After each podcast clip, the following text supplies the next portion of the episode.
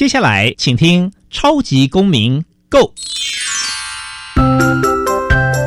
民主社会是百花齐放，法治国家则井然有序。用心沟通，相互理解，以理思辨，相互辩论。欢迎收听《超级公民 Go》。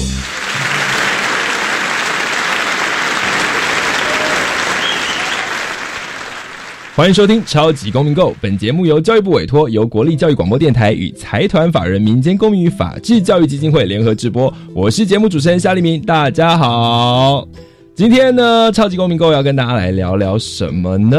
我们这一集的主题叫做司法改革，你有感吗？大家有听过司法改革这四个字吧？这个词哦，其实，在台湾呢，就我自己的印象，好像一阵子呢，媒体上就会在讲说啊，台湾在做司法改革，所以大家感觉应该会 多少有一点印象。不过，这改革的成果，或者是改革之后有什么变化？那我就不知道大家有没有感觉到了。那对我们来说，一般民众来说呢，最容易看到的成果，其实常常都是负面的。因为为什么？你看前一阵子那个花莲的检察官跑去幼稚园，然后那个质问小朋友，哎，大家一看到都是这种新闻，负面新闻，然后就骂说啊，不是司法改革吗？改到哪里去了？所以到底？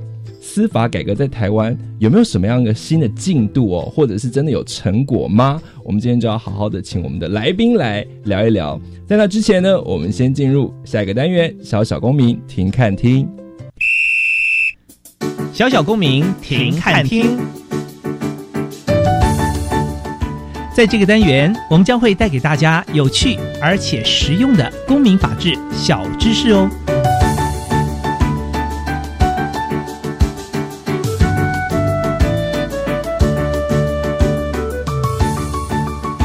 司法改革国事会议是什么呢？台湾政府呢，为了建立一个属于人民、回应人民需求、让人民信赖的司法体系，决定召开司法改革国事会议。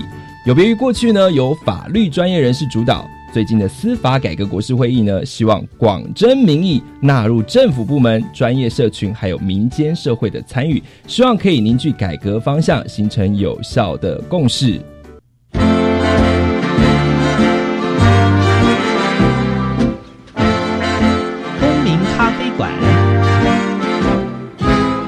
倒杯咖啡，跟我们一起在公民咖啡馆分享近期最具代表性的公民时事。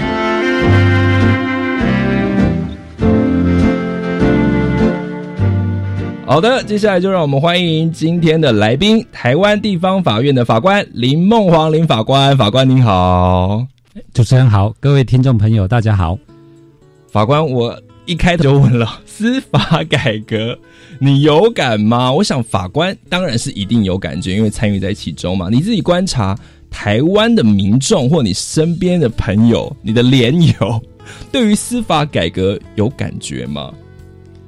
我自己本身有参与司法改革国事会议，可是其实去年召开的时候，我周遭的朋友都大绝大多数不知道有这个会议。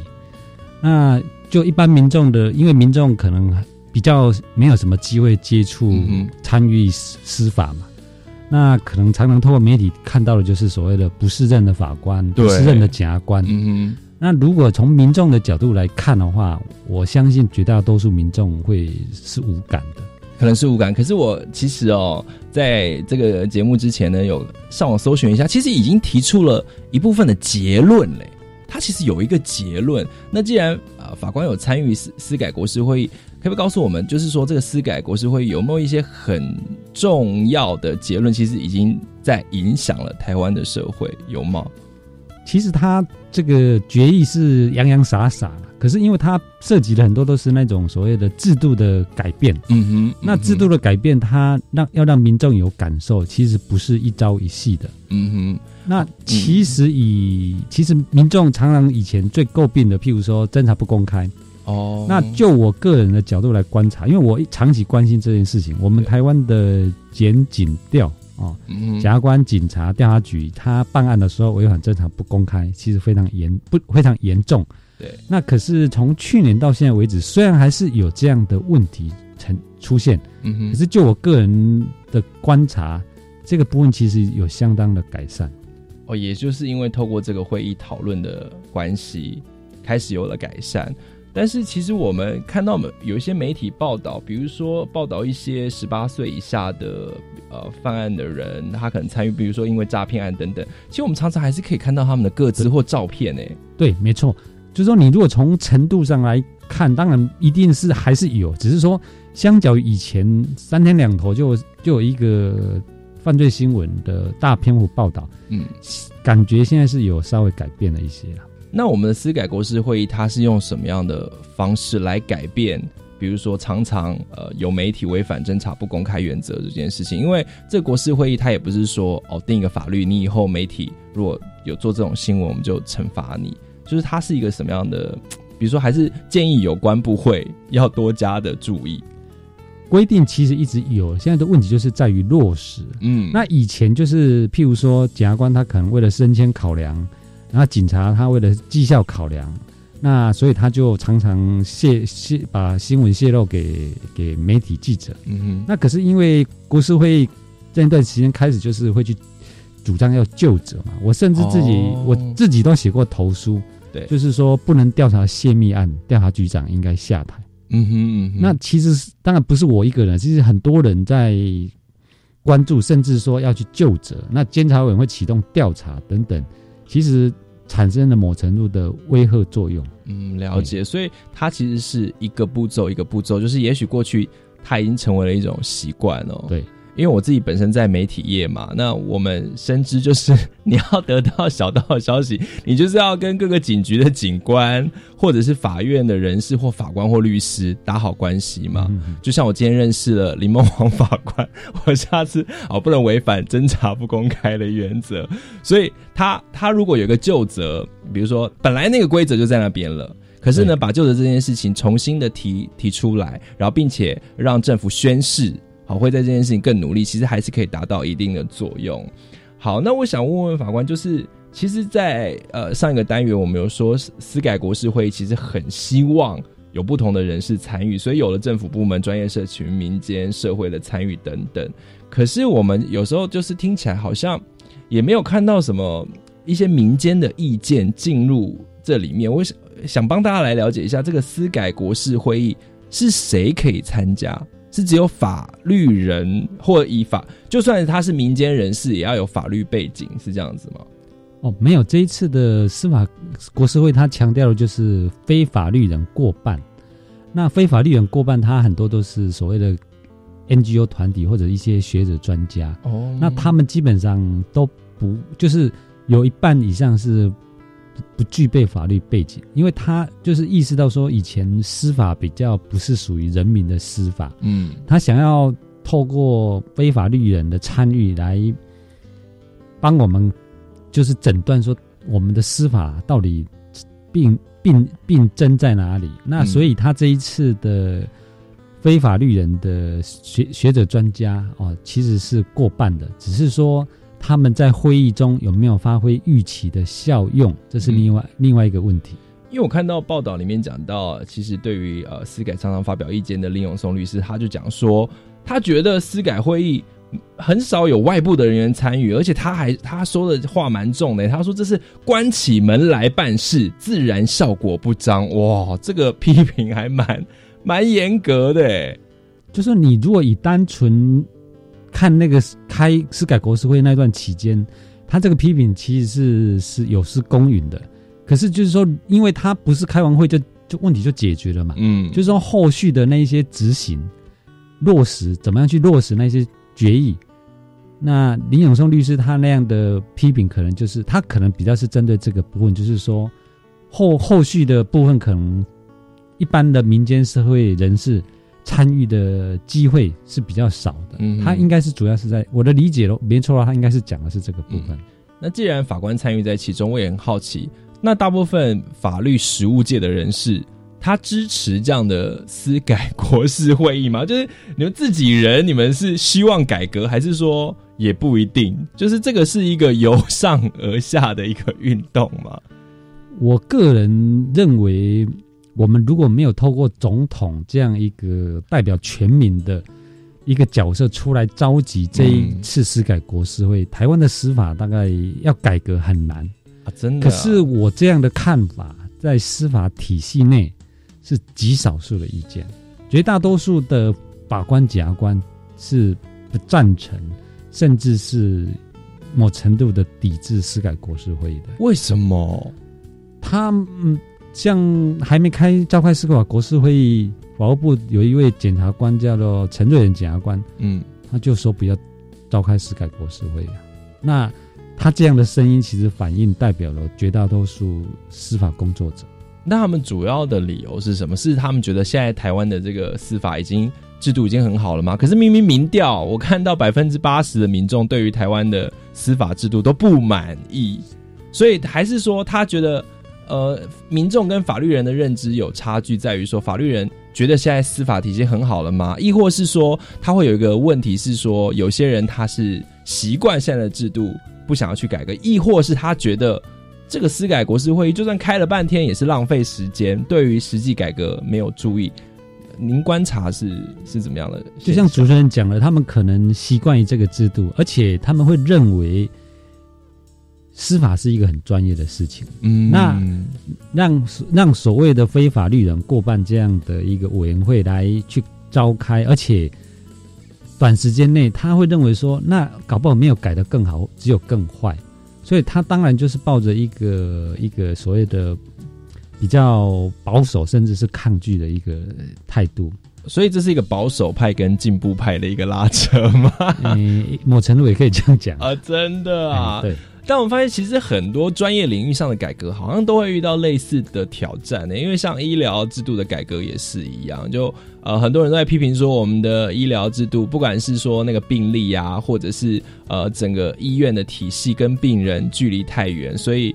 呃，常常就有需要改革的声音嘛。那比如说社公司的参与，或者是说有更多的病人家属或照顾者可以纳入。可是也当然会有很多医生跳出来说啊，医疗是一件很专业的事情。对对对。可是问题就是我们没有要去改你专业的部分呢，我们要改的是呃跟专业有关，可是一般人民会有感觉得比较有问题的。比如说刚才呃法官提到的几个嘛，也就是侦查不公开。就是有关于隐私的部分，然后呢，还有就是呃，有关于民众会有感觉，就是比如说呃呃，比如说呃，制度上，呃，我我觉得我认知，我到法院里面，我好像跟这个法庭很不熟，我只能任由 律师 或法官的操控，民众感觉是这样子嘛？对，对啊，所以其实司改国事会议，我觉得对于民众来说，其实还是很重要的，但。法律人自己原来是不太支持的，对啊，所以他像我自己参与的第三组，我们那一组被被很很多人哦，那个还有一位主持人他说我们那一组叫地雷组，这为什么？就是其实其实司改国事会他当时最大的抗拒的主力是检察官这边的，他们。我想，可能一般社会大众不是很清楚了。大概就是涉及到检察官他到底是不是具有所谓的司法官属性，他们怕一开启那个那个，好像说潘朵拉的盒子，然后开启之后，他们的，因为我们我们平诶，某还是要帮检察官讲讲话，就是说，因为法院是不告不理嘛，那这个。检政治部门如果想要控制司法，通常比较直接控制的是检察体系。嗯哼，他只要案子不起诉，法院就没辙；或者是他该起诉，叫检察官不起诉。对，那所以检察官他的这个办案的独立性本来就是一直是他们最害怕，就是说万一这个潘朵拉的盒子开启之后，嗯，政治部门会去会去介入。可是政治部门会不会介入？跟你检察官是不是要要保有司法官属性？这是不必然的。那他们就把这两件事情连接在一起。当然，这是比较比较台面上的。那台面下可能就是涉及到他的所谓的薪水、加级待遇的这些问题。哦，那我想再多了解一下，所谓有没有司法官的属性，是说一旦他们在国事会议里面被判定说他其实跟司法官的。他没有司司法官的属性，他就无法拒绝政府的干预吗？就是这个这个两者的，是啊，两者基本上没有必然嘛，因为因为很多国家没有所谓的，他就是在行政机关、行政体系的一环，只是说怎么样赋予他办案的独立性，这是我们一定要一起帮帮他们的忙。可是跟他是不是司法官属性，这是不，这是没有必然的。像前阵子媒体还在报，就是说为了办案奖金这件事情，对，面就是检检察官跟好像跟调查局还是跟谁两个检察机关在争吵，或者是说，哎，你如果是一个。一个检察官，他强调所谓的司法官属性，照道理他是不用看舆论啊，不用看风向，对，不用因为办案然后赢得掌声，然后就被打左嘛，对。那可是检察体系，它还是本本身就有这样的一个思维啊，它就会有那种升官呐，它就是要办大案呐。嗯。那还有以前办案奖金是我提议把它取消的，所以这个已经通过了。嗯啊。那另外一点就是以前民众。他到我们法院来这边作证，他说我前一阵子来才来才来法院开过庭啊。我说没有，我第一次开庭，你怎么会开过庭？对，原来他是去地检署开庭。哦，那地检署跟地方法院常常挂在，就是它是一个一个大门，然后挂两个招牌，他们会以为他是来来法院开过庭的。那所以我们这个也是我提议的，我就提议说要把地检署本来有法院两个字给删除。对，就是说，它就是地检署，它就不再叫不叫做台北地方法院检察署。那这个现在好像还是叫没有改掉了啊，已经改掉了。今年三月还是四月，就是说它园长改掉了。那我觉得让这个是让民众去开始认识所谓的法官跟检察官是不同，他们两个不是不是一个机关两个部门，它是基本上是独立完全不同的机关。这是一个蛮重，我觉得这是。虽然很多民众认为这是没有意义不大，可是我觉得这是蛮，就是说，就一个公民法治教育，就一个民众认识我们的司法检察体系而言，这是第一步了。其实我觉得这自然很重要的原因是。呃，因为我之前也参与类似像这种法庭基本知识的影片拍摄，因为一般民众真的搞不清楚，就觉得说，哎呀，你们都是那个球员兼裁判啦，啊，你们就是都你们都自己人啦，啊，你们都学长学姐，但其实它是分属于不同部门的嘛，对对啊，所以就像是法官刚才解释就很清楚。那当然从这种制度上面很清楚的区别，也可以协助一般民众，不然大家根本。也也会搞不清，因为你就看到你都是看到是地方法院什么什么什么，你就会觉得自然觉得那是同一个机关。哦，所以其实有很多可以从基本的方面来着手的改革。刚刚主持人讲到一个很重要的点，就是我们法这个里强调所谓的中立了，就是说我们以前就是在那种包青天时代，包青天他就兼兼法警。法警长，然后经检察官、法官，甚至那个监狱刑警官。对。那现在的诉讼制度，基本上检察官他起诉不代表这个人有罪。嗯。那检察官起诉，他会有一个被一个人去审查、去检视他的，嗯，他的他的，不管是起诉书或者是他什么监听啊、搜索这些合不合理？那法院同意了。他可能才才会准以监听，准以收手扣押，嗯，或者是判定有罪。那这个法院就代表他是一个中立的角色。那所以，我们孔子讲一句话：“必也正名乎？”是很重要。没错，光是连。这个概念，我就觉得也是从我小时候听到现在，其实台湾民众对这个已经有概念，就是说，在你未判有罪之前，你都是无罪的。对，这么简单的一个概念，其实也是经过了好几十年这样子，学校老师一直重复啊，然后社会上的报道啊，一直可能到今天都搞不好有一些可能比较老一辈的人，或者是没有相关啊这个法律呃素养的人，他可能会觉得哇，这检察官一起诉那，这个人一定有问题。对对。但是我相信很多的民众他已经。就是慢慢的有这样的概念了，但这真的是需要时间哦。对，那除了这个很基本之外，我在这个报道里面还有看到说，其实国事会议提出了一些建议，但有些建议呢，部分的有关机关好像觉得有挚爱难行。举个例子哦，就是说刚才有讲到说，可能因为在司法体系里面跟警察体系也会有很多的接触嘛，所以在国事会里面就建议说，哎，你看你们。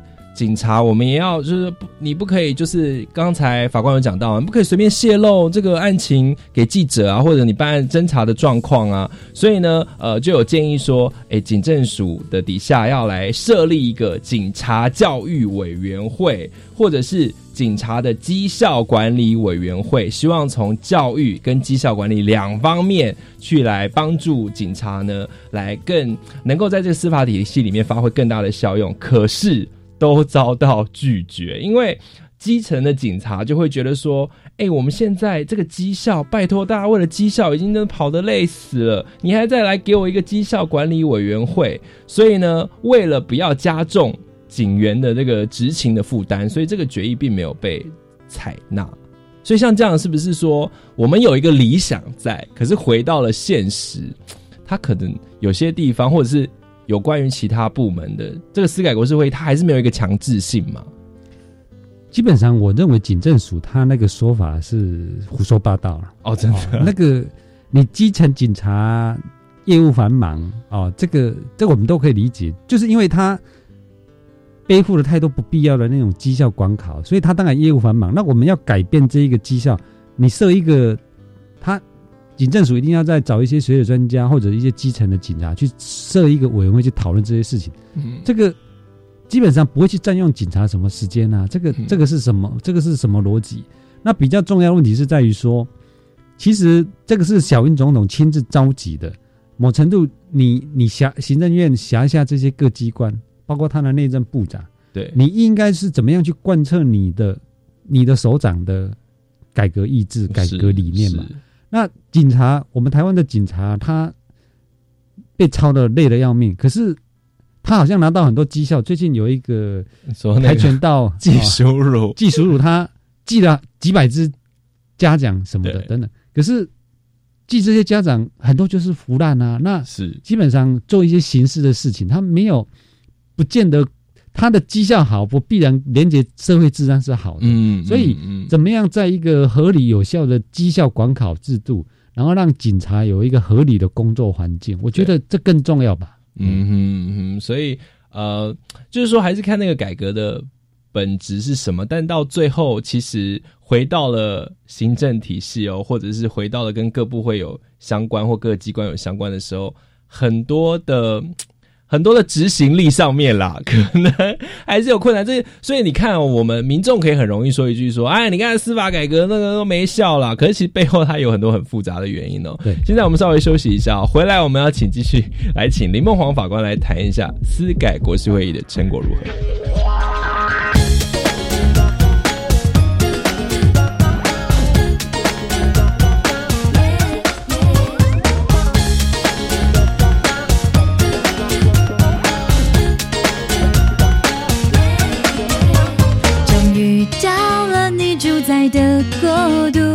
照片中的风景变成事物。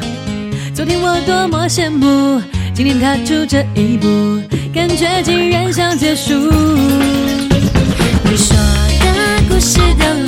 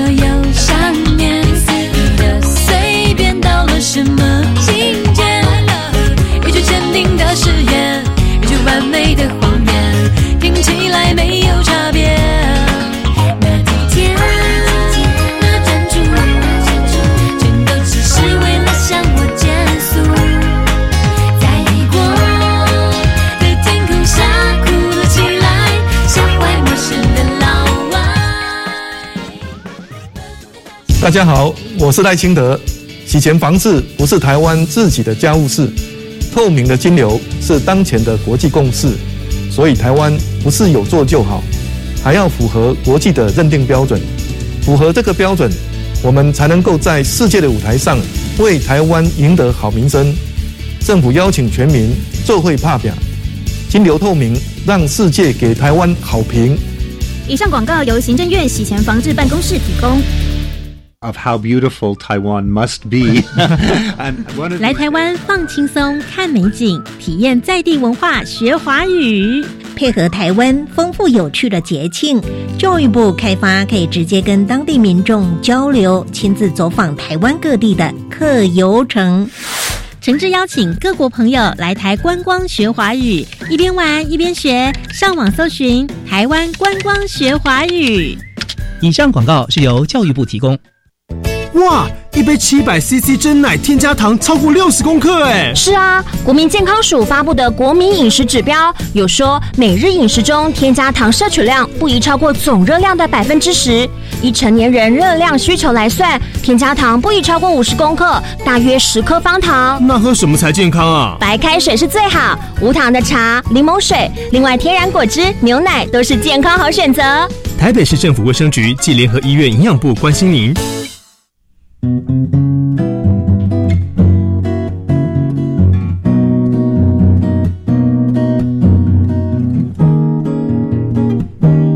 是苏命苏米恩，你现在收听的是教育电台。哦，朋友们，就爱教育电台。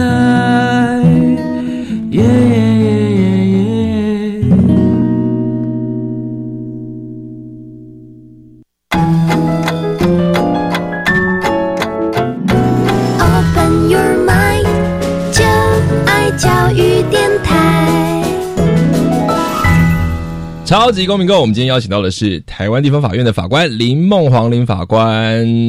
法官刚才在上一段呢，已经跟我们讲了，说啊，要如何来评论这个司改国事会议的成果呢？其实蛮复杂的，有很多议题，而且并不是说这个国事会议提出了决议，它就立刻可以得到执行，因为回到了行政层面，它其实还是要看很多的相关部会，它能不能配合嘛。那但是在这里面，有些人就说啦，哎，可是有些明明是你们自己这个这个法律人的事情，而且你们都觉得说这个这些事情很重要，可是却还一直在演绎。政府最爱用演绎，我们继续来演绎啊，我们来开一个这个会议啊，我们来演绎。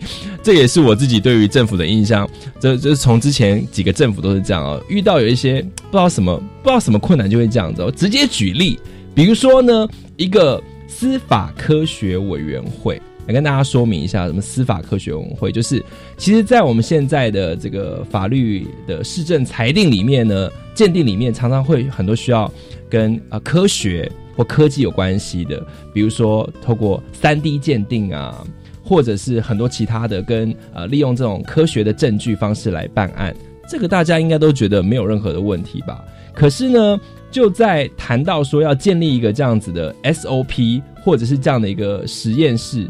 这个不用什么法律，应该可以立刻执行。但是呢，目前官方就说，哎，还在研议。针对这一方面，法官觉得这个到底是都底有下面困难呢？是，对啊，我们我们需不需要一个司法科学委员会？我我个人是赞成要有这样一个委员会。那我们现在的问题可能在机关各机关的本位吧。那我们都说，如果刑事刑事审判最主要要有一有一个有一件前提要确确立，就是说，我们不能让任何一个无辜者啊，受去去被判有罪。嗯，那这几年台湾有好几件开启的再审，那像郑信哲案啊，嗯，或者是我个人最近承审的苏炳坤案，嗯，那更早期苏建和案等等，很多案子其实他的。他当年被判有罪之后改判无罪，对，很多的都是一所谓的科学证据。嗯嗯，那我们挂上一个科学证据，好像这个证据就真的是哇无可挑剔。问题是，那个科学它强调是它要有一个可重验性。那可是我们的很多的冠上科学鉴定，它其实未必是科学的。像一个最实际的就是测谎，嗯哦，那或者像他以前什么什么凶刀哦，什么什么那个那个那个刀痕的鉴定，啊，事实上 国外没有，都认为那个鉴定是不不具科学性的。那我们现在的坦白讲，法官也不懂这些，法官也是使用这个所谓科学证据的所谓的使用者。对，可是我们其实没有能力去去去去判定他那个符不符合科学。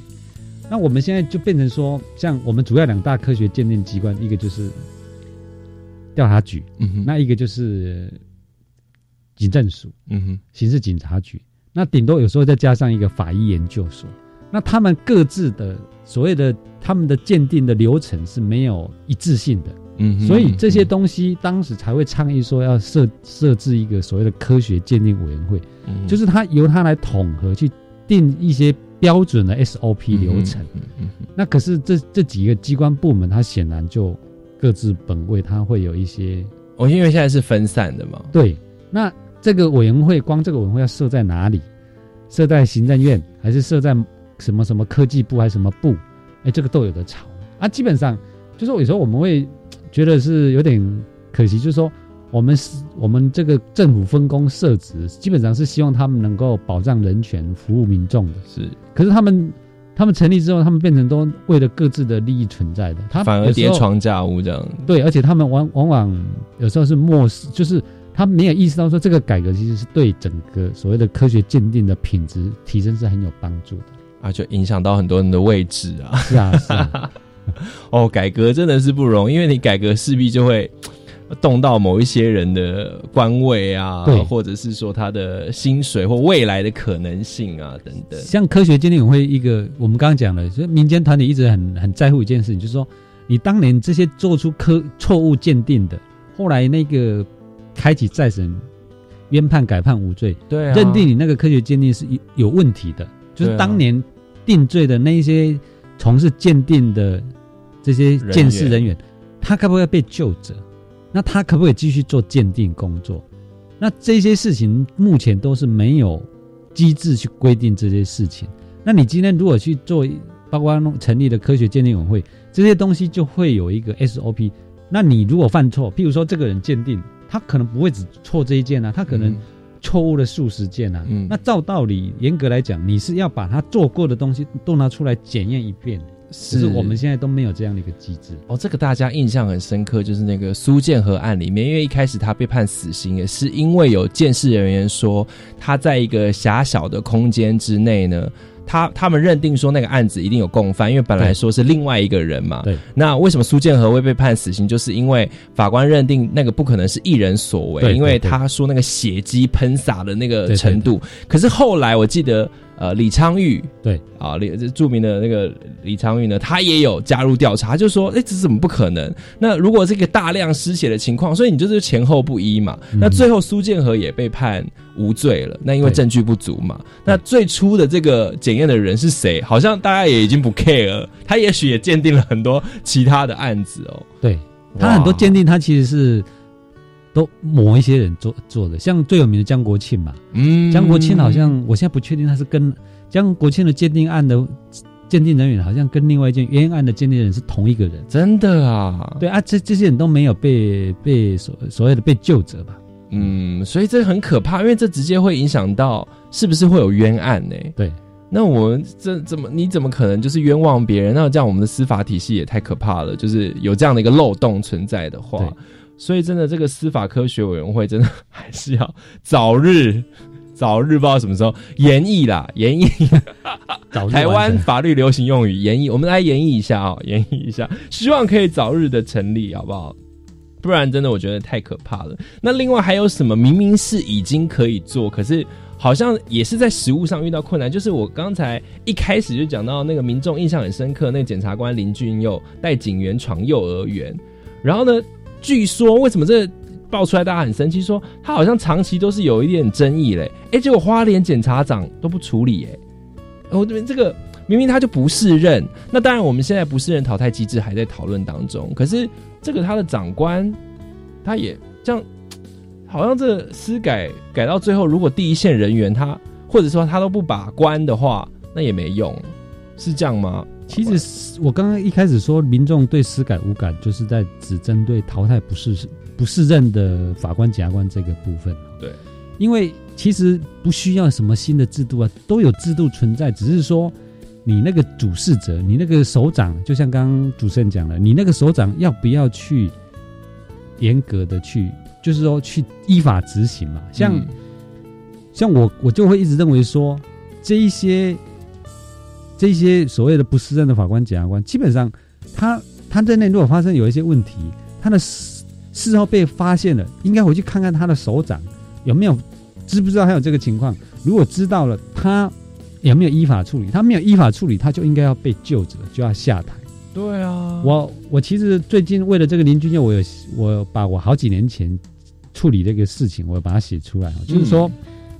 诶，民国一百年还一百零一年，有一位法官在花莲，他就是喝酒闹事。对，那喝酒闹事之后，当然他就被停职了。嗯，好，他停止，这是这是这个理所当然。嗯嗯嗯。那现在问题是，他的首长要不要负责？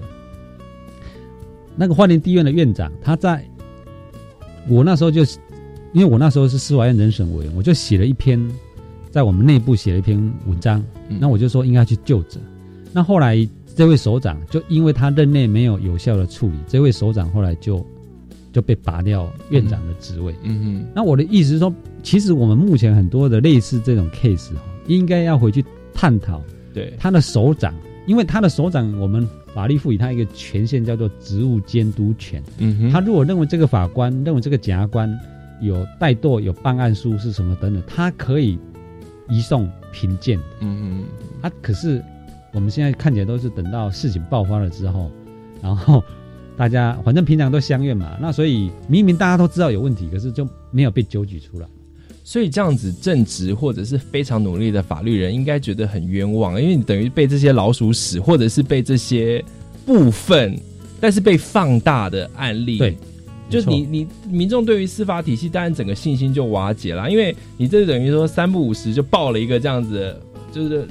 看起来平常是未爆弹，然后三不五时就爆了一下，所以民众的印象就是说啊，反正你们司法体系里面官官相护啦，然后呢啊，你们你们你们最厉害啦，所以司法人员的形象就很到今天来为止可能就很低落，这是一个蛮精神分裂的现象，就是台湾民众一方面觉得哇读法律系很好，当律师很好。啊，一方面又很讨厌法官、检察官或者是律师，这个真的是。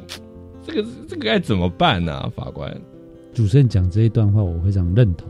就是说，你如果不自己有效的去处理这些未爆弹，我们我们必须承认，这个社会任何一个组织，它有少数害群之马，这个是很正常的。那你法官也是一样啊，检察官也是如此啊。三趴五趴的人，这些人，他平常你的你的同僚、你的首、你的首长。发现有问题，不是不是就应该要处理吗？嗯哼，你会让他容许他这样继续继续草菅人命，继续危害民众的权益吗？那那当然发生的事情，我们这绝百百分之九十五绝大多数认真的法官也都被拖下水了。所以，我们其实不乐见这样的事情所以这时候就有为什么所有法律人应该要团结一起来为了改革努力？因为不然的话，大家真的。走出了法院啊，法庭回到一般的民间，这大家你其实民调也看得很清楚，就是说大家对于司法人员的印象或对于司法体系的那个信任程度之低，其实是蛮可怕的。因为以台湾这样的一个高度法治或者是民主进步，大家很爱这样讲嘛，说台湾的这个制度其实是应该来说在亚洲算是很很前进的。可是怎么一谈到司法，大家就好像乱成了一团，或者觉得。就是那个印象特别差，这是这是真的，所有的这个司法体系的人员都要一起思考的。那么接下来，其实，在下一段呢，我我还有一个非常有趣的议题要来问问林梦黄法官，因为我看到他在最近的投书呢，提出了一个法庭直播的可能性啊。我们现在知道有很多的那个网美直播，不知道法庭原来也可以直播。我们稍微休息一下，回来来请他聊一聊。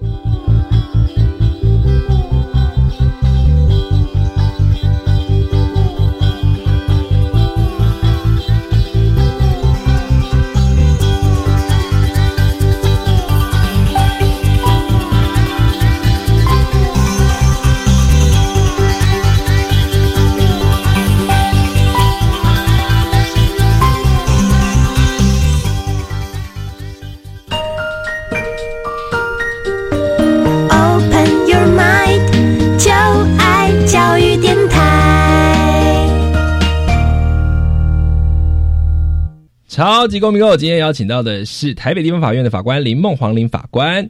林法官呢，在最近投书哦，据说这个投书之后好像蛮争议的，因为提出了一个想法，叫做法庭直播。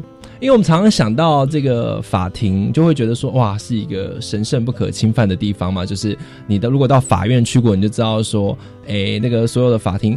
有些是可以进去看的，对不对？那有些呢是好像有些案件不是所有人都可以进去，也许不是大家都搞得懂，就像我现在也搞不太清楚一样。所谓法庭直播的意思是什么呢？现在法庭不是大家都已经可以进去了，就是参与审判了吗？这个法庭直播基本上指的就是说，让把法庭的审那个审判的过程，透过媒体的直。直接呈现在一般社会大众的放上网，对，上网。那上电视另外一件事，反正就是透过这个公开播送的方式，让是一般人没有办法进入法庭的人有机会看到法庭的审理的过程。那法庭直播其实是去年司改国事会的决议之一哦，真的啊？对。那这个我我们现在都知道，就是说。除了那种国家机密呢，哈，或者是像王炳忠说他那个想要公开审理，实际上他那涉及到国家机密，或者是性侵害啦、家婚姻家庭这种有一些隐私家事事件这些，他基本上是不公开的。对，除了这个之外，原则上是一般案案件，社会大众都可以去法庭来来旁听嘛。对。可是法第一个法庭座位有限，嗯，第二个他可能距离的关系，他基本上一般社会大众是没有机会看到的。那我们目前台湾社会有没有类似法庭直播这种东西？有，就是我们那个宪法法院大法官他在审一些特特殊的案子，像去年，哎，是去年吧？为了同同婚视线的同婚事件，他就会透过他当然是不是直接在电视上，他就是透过一个连接哈，然后直接在网络上，让你有兴趣的人就可以直接点阅来看，说，哎，那个法庭的审理进行过程是如何？这个是。法庭直播在台湾的目前的一个，实际上就有这样的例子。那法庭直播确实它有一个，我我个人不是说任何案子都应该法庭直播了。嗯，基本上在一些可能比较纯粹涉及到这个法律争议辩论的，像同同志婚姻这个道理有没有违宪，这个这个这种纯粹法律争议的，当然直播是没有问题的。嗯哼。可是如果是涉及到一些事实审的案子，嗯，那事实审的案子，他可能会考虑到说，哎，有的证人，哦，他可能在在媒体的面前，他会，就是说他他可能会作秀或者干嘛的，对，或者不敢讲真话，哦，这个会有碍真实事实真相的发现。像这一类的案子，可能原则上，我个人是认为，事实就是说要调查事实的案子是比较不适合做法庭直播。了解。那去年司改国事会，他有针对一些。特别重大的案件，他有针对一些案件类型，他认为是可以的，像什么选举诉讼啊，或者重大公安这种诉讼啊，或者是像社会瞩目的案子，像像马英九三中案，其实可以考虑要不要法庭。哦，那那这个这个也有人说啊，譬如说这个中研院那个那个院长前院长，对，那。他认为他是一个社会国际人士，那他希望让社会各假设啦哈，嗯嗯，他认为他是冤屈人，他或许他会希望社会各界知道说他的案子是怎样被进行的，是是。那所以说他在不就是说当事人有意愿的情况下，其实应该考虑怎么样在法律审是没有问题，那事实审的案子是不是也应该考虑应该让社会大众直接看法庭的怎么样一个呈现？那我觉得。这是一个最好的公民法治教育。那这有什么好反对的？他们现在的反对当然就是我们法律工作者嘛，他当然会认为对啊，因为讲到现在，我觉得很合理啊。他会他会觉得说，那我不希望让人家认识啊，不希望让人家看到啊。我有我的隐私权，可是你是在执法，你是这是你的工作，是而且民众去也会看到你的名牌要放到那边呢。可是我们法律人，我们法官、检察官从来都反对这些事情，从最早期以前。像你刚刚讲那个那个法庭挂法官的名牌，那以前也是经过一番抗争的呢。真的吗？最后才开放的。好，那我一百零一年我去推动改革最高法院，其中一个主要的诉求就是废除保密分案。哦，这什么意思？以前这个案子谁审的，没有人知道啊！啊，真的吗？对，像一审、二审的法官是谁写谁成审的，你都知道吗？这以前要保密，最高法院是保密的哦，真的。啊。对啊，所以最高法院一直到一一百零一年，我们才把它废掉啊，六十年。哇！那所以保密方案当时也引起很多的抗拒嘛。那现在要推法庭直播，那我最近我去年承审了一个案子，就。叫被那个被告叫苏炳坤，嗯哼，他在三十二年被起诉，涉及到强劫、杀人未遂，嗯，那一审是判无罪的，对，那二审改判有罪，三审也有罪，那就确定了。那后来检检察检察官都认为起诉他的检察官都认为那个是冤案，为他四次申请再审，对，那检察总长为他四次申请非常上诉，结果都被法院驳回了。最后民国八十九年。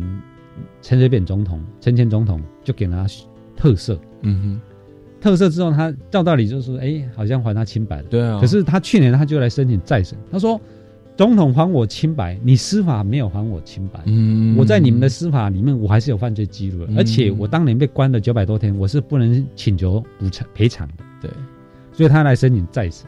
那当时我收到这个案子，我就觉得，哎，这个一个是适合的。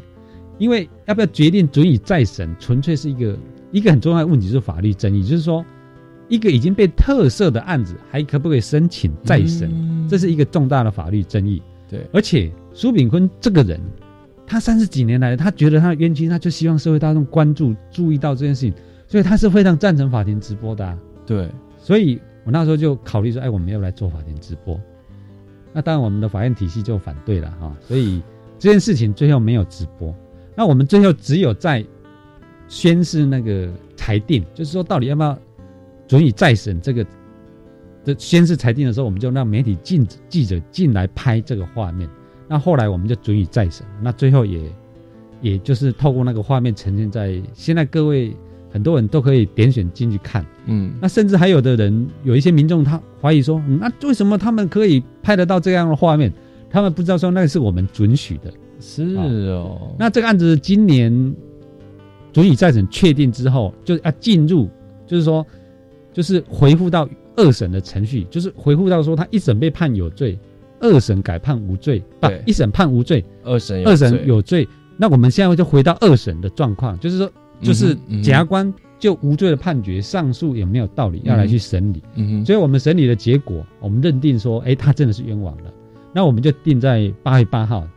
父亲节这一天宣判，那我们一样把让媒体记者进来拍宣判那个过程。我们透过就是向社会大众说，苏炳坤啊，他是冤枉的，嗯，就是还他让他三十二年所受的冤屈，跟社会昭告他是冤枉的。是那这样透过这样一个媒体效媒体的报道，我相信更大幅度的还了他的，让社会大众知道他当所受的遭遇。